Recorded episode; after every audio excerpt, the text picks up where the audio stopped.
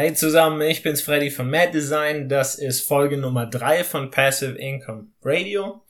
Und es ist gleichzeitig das Ende unserer Starter-Serie, bei der wir uns die Grundlagen von Online-Marketing, Online-Business und passivem Einkommen angeschaut haben. In den ersten beiden Folgen haben wir uns angeschaut, was passives Einkommen eigentlich ist, welche Möglichkeiten wir haben, um uns eine Webseite beziehungsweise dann ein Online-Unternehmen, das von passivem Einkommen befeuert wird, aufzubauen, warum es besser ist, anders zu sein, als einfach nur zu versuchen, besser als die Konkurrenz zu sein und warum Vertrauen die ultimative Verkaufstechnik ist. Und daran möchte ich in dieser Folge anknüpfen, wenn du neu im Thema bist, deine Webseite erst jetzt ins Netz bringst und ähm, noch nicht so ganz sicher bist, wie du darin vorgehen sollst, beziehungsweise wenn du noch nicht so ganz sicher bist, wie du die dann monetarisierst, schau am besten auf maddesign.media vorbei, da findest du alle kommenden Folgen und auch Folge Nummer 1 und 2 unserer Starter-Serie. Das ist M-A-D-D-E-S-I-G-N.media. Okay, los geht's mit Folge 3. In der letzten Folge haben wir uns ja um deine Idee gekümmert. Also ich gehe jetzt einfach mal davon aus, dass du deine Idee für deine Webseite dein Online-Unternehmen gefunden hast. Und jetzt stellt sich natürlich dann die Frage, wie es weitergeht. Also wir haben recherchiert, wir haben uns gefragt, was wir gut können, womit wir anderen den Wert, einen Mehrwert bieten können und ob diese anderen, also sprich unsere Zielgruppe, ob die auch zahlen kann und will. Und das möchte ich hier nochmal unterstreichen, denn das ist extrem wichtig. Gerade ja die, die Amis sind äh, schnell beim Thema Leidenschaft. Ja, follow your passion, deine, deine Leidenschaft. Tu, was dir Spaß macht. Und das ist ein Ratschlag, von dem ich persönlich kein Fan bin. Denn es klingt wahnsinnig nach Cocktails, Hängematte und Strand. Und wir müssen in Wahrheit halt auch ein paar Sachen machen, die keinen Spaß machen und für die wir, für die wir nicht unbedingt eine Leidenschaft haben. Ich mag, was Cal Newport, Cal ist Professor an der Georgetown University in Washington DC und er hat zum Thema Folgendes gesagt. Er sagt, Leidenschaft ist etwas, das wir entwickeln. Das ist nichts, das einfach so vorbeikommt, wenn wir an einem Mittwochmorgen irgendwann lang im Bett liegen bleiben. Und dem stimme ich 100% zu. Leidenschaft kommt und geht. Das habe ich in all den Jahren, in denen ich jetzt Webseiten betreibe und die Webseiten mit passivem Einkommen monetarisiere, immer wieder festgestellt. Wir können noch so sehr unserer Leidenschaft folgen, wenn wir mit unserer Leidenschaft kein Geld verdienen können und niemanden finden, der unsere Artikel liest, Videos guckt. Was glaubst du, wie schnell diese Leidenschaft dann verschwindet. Und auf der anderen Seite, angenommen, wir haben, wir haben irgendwie einen, einen, einen Reifenhandel, ein Reifenbusiness und wir sind jetzt selber aber nicht so wirklich der Autofan und auch nicht so der Reifenfan, aber trotzdem, angenommen, die Firma läuft. Ohne Ende. Ja, glaubst du, dass du dann damit Spaß haben könntest? Und durch die ganzen Freiheiten, die mit einer, die mit einem gut gehenden Unternehmen dann mitkommen, dass du da eine Leidenschaft für entwickeln könntest. Also ich glaube definitiv ja. Also letztendlich ist es einfach so, der Markt entscheidet und nicht unsere Leidenschaft. Und deshalb die Fragen, will und kann meine Zielgruppe zahlen? Wenn du dir über diese Fragen ernsthafte Gedanken machst, dann bist du weiter als 90 Prozent deiner Konkurrenten und du hast es deutlich leichter, auf deine Zielgruppe zuzugehen und deine Zielgruppe erstmal zu finden. Weil der Ansatz, wir produzieren was und dann kommen die Kunden, der ist, das ist ein riesen Denkfehler. Das haben wir am Anfang, als wir unsere allererste Webseite, mein Bruder und ich, ins Netz gestellt haben, da haben wir so gedacht. Das war ein Riesenfehler. Wir haben da ewig drüber nachgedacht, wie soll die Seite aussehen, wie bauen wir einzelne Seiten auf, ähm, wie, was für ein erstes Produkt machen wir und wie soll das dann mit der Zahlungsabwicklung funktionieren. Worüber wir uns keine Gedanken gemacht haben, war, ja, wie kriegen wir denn da überhaupt Leute drauf? Und als die Seite dann fertig war, als die Seite dann im Netz war und wir festgestellt haben, hm, jetzt haben wir diese ganzen Mechanismen und Automatismen, die sind alle im Spiel, aber wir haben keine Besucher. Wie kriegen wir jetzt dann der Nutzer? Und dann ist so ein bisschen Panik entstanden und wir haben da auch definitiv ein paar clevere Wege dann gefunden, wie wir denn dann Nutzer da drauf bekommen und die werde ich mit dir in kommenden Folgen definitiv noch teilen. Doch ich kann dir nur ans Herz legen, dreh das mal um, diese Denkweise. Und zwar richtiger ist, ich muss zu den Kunden gehen. Ich muss erst die Zuschauer aufbauen, ich muss erst was geben und dann kann ich was nehmen, sei es in Form von höheren Traffic-Zahlen oder auch in Form von Geld. Und um genau dieses Prinzip anzuwenden, da ist das Internet einfach genial. Ich nehme jetzt mal ein Beispiel aus früheren Zeiten, um dir klarzumachen, was ich meine. Und zwar mein Opa, der hatte früher einen Mineralölhandel. Den hatte er, ja, gar nicht so. Früher ist eigentlich das falsche Wort Der hatte den bis vor, bis vor kurzem, bis vor zwei oder drei Jahren, er hat gearbeitet, bis er 86 war, also verdammt lange. Auf jeden Fall, er hatte diesen Mineralölhandel und da hat er potenzielle Kunden, da hat er sich die Adressen beziehungsweise die Telefonnummern aus den gelben Seiten äh, geschrieben, ist zu Kunden gefahren, hat Kaltakquise gemacht, hat sein Netzwerk langsam aber sicher erweitert und so seine ersten Kunden gefunden. Und die hat er dann mit Öl beliefert. Und nach einiger Zeit haben die ihn dann auch an jemand anderen weiterempfohlen und so hat er seine Firma langsam aber sicher aufgebaut.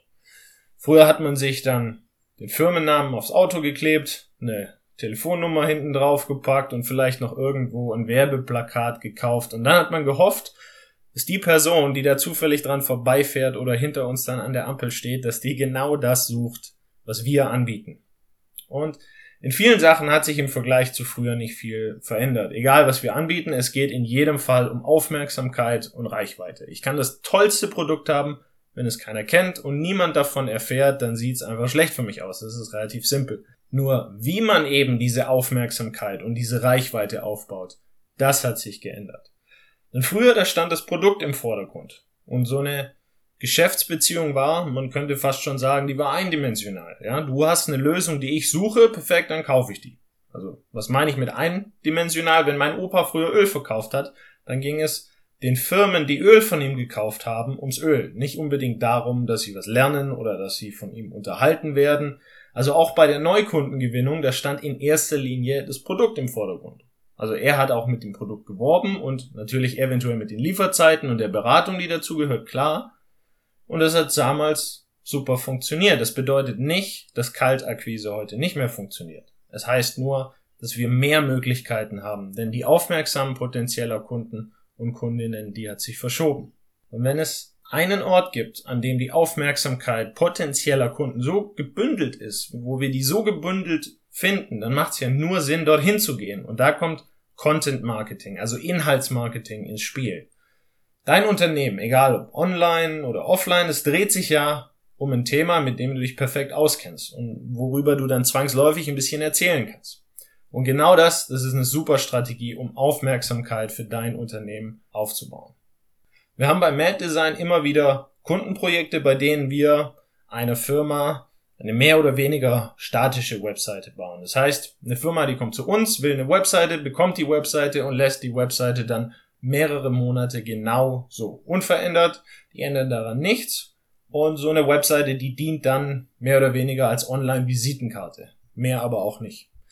Jetzt wäre es doch eigentlich cool, wenn man diese Webseite, die man sich ja eh schon bauen lässt oder die man eh schon selber gebaut hat, auch da findest du übrigens mehr auf maddesign.media dazu, wenn man diese Webseite, wenn man die jetzt auch zur Steigerung der eigentlichen Reichweite nutzen würde und dafür sorgt, dass man dadurch Neukunden anzieht. Und wie macht man das? Auch hier wieder Content Marketing. Das ist auf zwei Gründen sehr sinnvoll. Erstens, wenn wir als Firma ohnehin schon eine Webseite haben, dann erweitern wir die dadurch und wir hinterlassen dadurch auch mehr Spuren im Netz. Aus was besteht eine normale Webseite?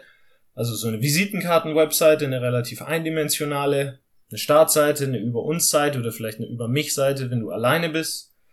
Dann vielleicht noch eine Seite, auf der alle Projekte gelistet sind. Wir haben ein Impressum, eine Staaten, Datenschutzerklärung.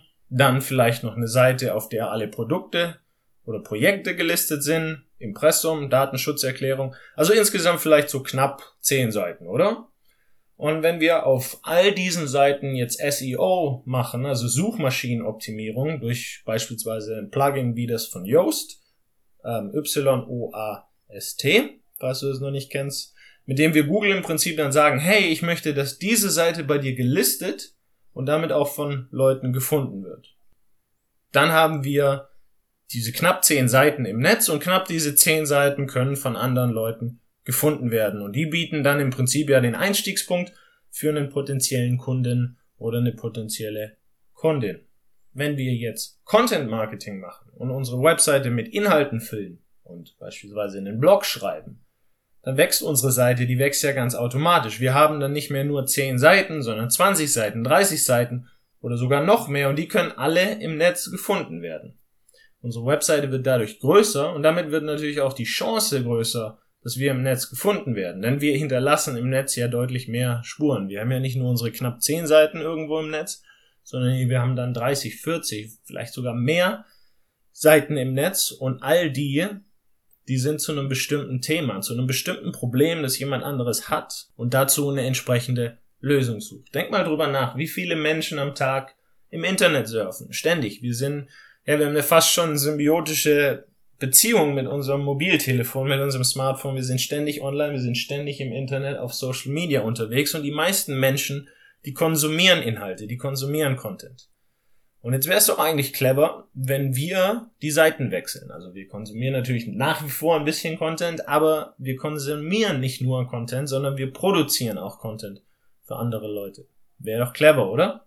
Und Grund Nummer zwei, das ist einfach Vertrauen. Wenn wir eine Baufirma sind und alles, was ein potenzieller Kunde auf unserer Seite findet, sind irgendwelche Selbstbeschreibungen oder vielleicht ein paar Bilder, dann ist die Anzahl der Menschen, die das interessiert, die ist natürlich limitiert. Wenn wir jetzt aber einen Blog aufbauen und darin zehn Tipps für Mieter, zehn Tipps für Vermieter, also ich denke mir das gerade aus, das kann natürlich auch was komplett anderes sein, aber wenn wir sowas veröffentlichen, dann erweitern wir den Kreis der Menschen, die das interessiert, den erweitern wir ganz automatisch. Wenn wir jemandem erst was geben, das die Person dann nutzen kann, anwenden kann und dann davon profitieren kann, dann entsteht Vertrauen und die Wahrscheinlichkeit, dass die Person dann später auch was kauft, die erhöht sich stark. Voraussetzung dafür ist natürlich, dass die Inhalte zu unserer Zielgruppe passen. Also eine Skate Board-Webseite, die, die, die braucht nicht über 10 Tipps für Mieter schreiben. Das ist logisch. Übrigens steigt so dann auch die Interaktion mit der Zielgruppe. Völlig egal, ob wir Business to Business, also direkt an andere Firmen verkaufen oder ob wir direkt an den Endkonsumenten verkaufen. Egal, wer von uns kauft. Die Person, die will ja einen Eindruck davon haben, ob wir wissen, von was wir sprechen. Wenn wir einfach nur eine Webseite haben, dann unterscheiden wir uns nicht so wirklich von allen anderen Firmen in unserer Nische. Wenn ich einen Anwalt suche und die Anwälte, die ich suche, alle Anwälte in meiner Region, die haben alle nur so eine Image-Webseite, nur so Selbstbeschreibungen, vielleicht ein paar Bilder, vielleicht ein paar Referenzen, aber das war's. Was mache ich dann als Kunde? Ich vergleiche mehrere Anwälte, ja, und was mache ich dann? Ich gehe nach dem Preis. Wenn sich ein Anwalt nicht vom anderen unterscheidet, dann passiert genau das, was mit den Erdbeeren im Supermarkt passiert interessiert es mich denn, von wo die Erdbeeren herkommen? Ja gut, vielleicht. Also wenn ich auf soziale Fairness bei der Ernte und auf Bio aus bin, klar. Aber wenn ich drei Schälchen Erdbeeren nebeneinander sehe, die sind alle Bio und die kommen alle aus der ähnlichen Region, alle aus derselben Region mehr oder weniger, interessiert es mich dann, von welcher Firma die kommen aus dieser Region? Nö, nicht wirklich, oder? Und ich gehe in dem Fall einfach nach dem Preis und das macht jeder andere Konsument, jede andere Konsumentin auch so. Und sobald man jetzt in diese Spalte reinrutscht, geht man einfach von der, in der Masse unter und muss sich auf Empfehlungen oder auf einen bestehenden Kundenstamm verlassen, sofern man denn einen hat. Aber so ein Wettbewerbsvorteil, naja, der sieht anders aus, oder? Okay, das ist aus, aus unserer Sicht, als für, aus, aus Firmensicht ist das nicht wirklich, nicht wirklich hilfreich, oder? Also wir möchten nicht, dass unser Kunde nach dem Preis geht. Nicht unbedingt. Weil wenn wir uns über den Preis definieren, und nicht über den Wert, den wir zu bieten haben. Ja, die Amis sagen, das ist ein Race to the Bottom, also ein Rennen zum Boden, mehr oder weniger schlecht übersetzt. Ähm, das ist, ja, das ist einfach, da sind wir nicht, da haben wir keinen Wettbewerbsvorteil. Wir brauchen immer einen Wettbewerbsvorteil, wenn wir denn langfristig das machen wollen, was wir machen wollen. Also wir möchten, dass unser Kunde nicht nach dem Preis geht. Wann geht der Kunde nicht nach dem Preis? Und im Beispiel von vorne, wann lege ich mich beispielsweise auf einen Anwalt fest und ignoriere alle anderen, weil ich weiß, ja, der ist es, auf den habe ich mich festgelegt. Wann mache ich das? Wenn der mir zuvor einen Mehrwert geboten hat. Wenn ich weiß, dass er oder sie weiß, was er oder sie tut und ich Vertrauen zu dieser Person habe. Menschen wollen von Menschen kaufen, nicht von Unternehmen, die sich hinter inhaltslosen, halbherzigen Slogans verstecken. Und deshalb gibt es immer noch familienbetriebene Bäckereien beispielsweise, die sich neben all diesen großen Ketten, die mittlerweile ja alle aus dem Boden sprühen, noch halten können. Und die sind meistens nicht billiger als die Ketten. Warum halten die sich? Trotz, dass sie teurer sind als die anderen. Warum zahlen die Menschen für eine Brezel dort gern 5 Cent mehr oder 10 Cent mehr? Weil die Menschen, also die Kunden in diesem Fall mit den Mitarbeitern dort eine persönliche Beziehung haben. Und es ist dort einfach persönlicher. Das fühlt sich willkommener an. Menschen wollen von anderen Menschen kaufen und es gibt kaum eine bessere Möglichkeit, dieses Prinzip online umzusetzen als durch Content Marketing. Einen festen Kundenstamm und eine Leserschaft, die mir folgen, die mir vertrauen und die das schätzen, was ich mache, die baue ich nicht auf, indem ich eine statische Webseite habe.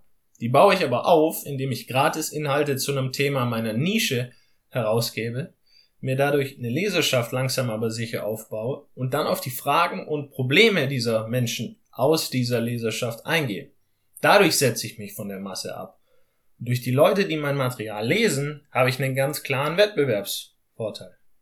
Wenn ich jetzt noch einen Schritt weitergehe und zusätzlich zu den Inhalten, die ich kreiere, auch noch eine Möglichkeit einbaue, durch die Besucher meiner Webseite wieder zurück auf meine Inhalte kommen können und über den ich Leuten auch eventuell was verkaufen kann später und sie über Rabatte oder Aktionen informieren kann, dann habe ich einen doppelten Vorteil. Und wie mache ich das?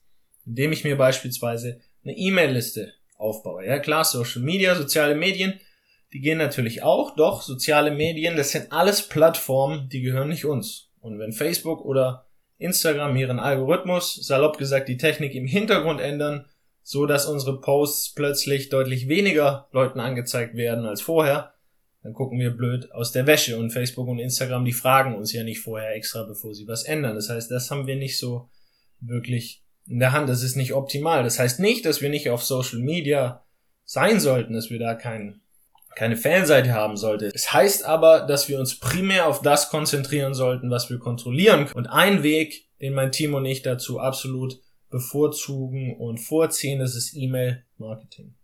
Dabei bieten wir einem Nutzer unsere Webseite der vielleicht, er oder sie hat eben was gelesen und jetzt hat er oder sie die Möglichkeit, sich unter diesem Post in eine E-Mail-Liste einzutragen. Wir kriegen die E-Mail-Adresse und damit einen neuen Kontakt.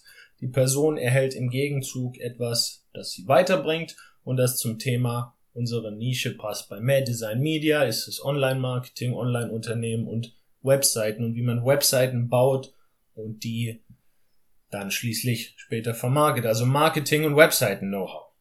E-Mails, die werden zwar nicht alle geöffnet, das ist nicht so wie früher, als E-Mail neu war und da hat man wirklich auch jede E-Mail gelesen.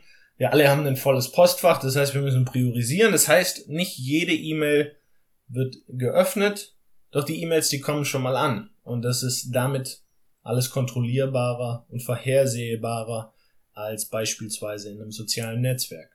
Und damit sind wir auch schon am Ende dieser Folge angelangt. Ich hoffe, ich konnte dir ein paar Impulse mitgeben. Das Thema E-Mail-Marketing, das schauen wir uns in einer der nächsten Folgen nochmal genauer und ausführlicher an. Schau doch mal auf mehrdesign.media vorbei, da findest du alles Mögliche zum Thema Webseiten bauen, Webseiten vermarkten.